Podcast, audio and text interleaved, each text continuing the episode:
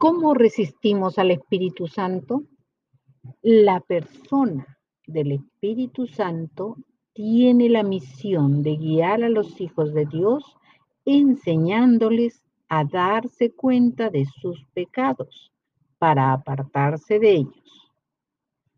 También tiene la misión de capacitar para vencer hasta hacerlos victoriosos y reflejar el carácter de Cristo. Pero este fuerte y poderoso Espíritu Santo puede ser resistido por débiles pecadores cuando éstos lo rechazan.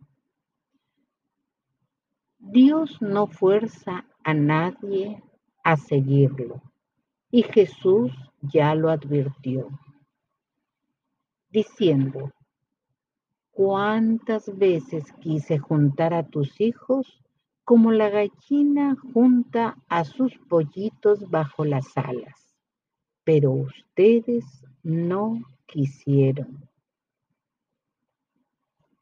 Vamos a desarrollar las diferentes situaciones en que nos oponemos, resistimos o rechazamos a la persona del Espíritu Santo para que no caigamos como ellos en el mismo pecado.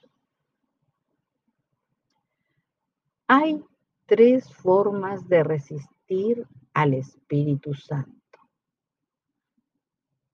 Primero, cuando somos duros de cerviz o cuello, es decir, entramos en una terca obstinación contra las instrucciones y mandamientos de Dios.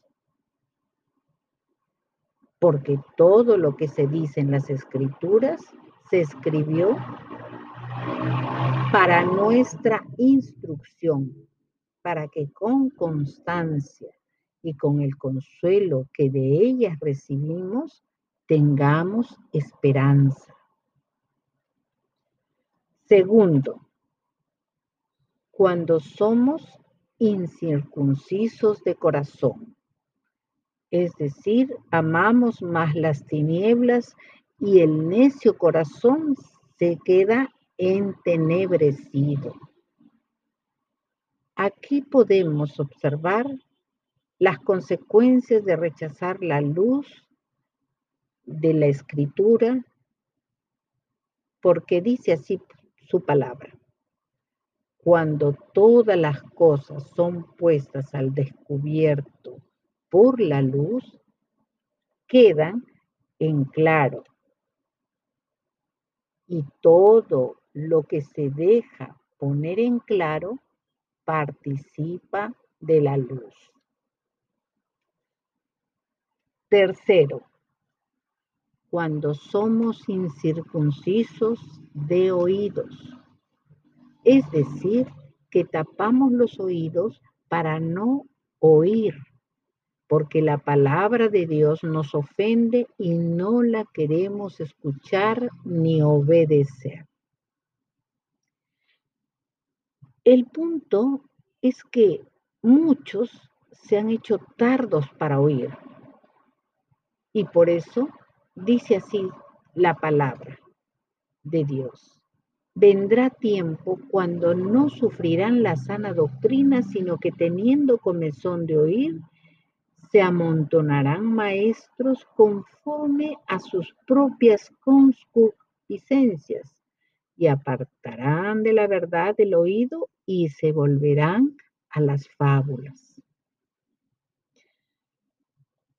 Nuestro Señor Jesucristo, advirtiendo este peligro, dio este mandato para el final de los tiempos a sus siete iglesias. Y dice así, el que tiene oídos, que oiga lo que el Espíritu dice a las iglesias.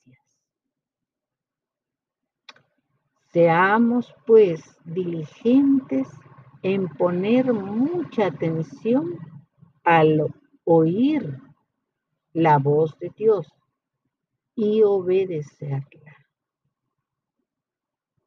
Amén.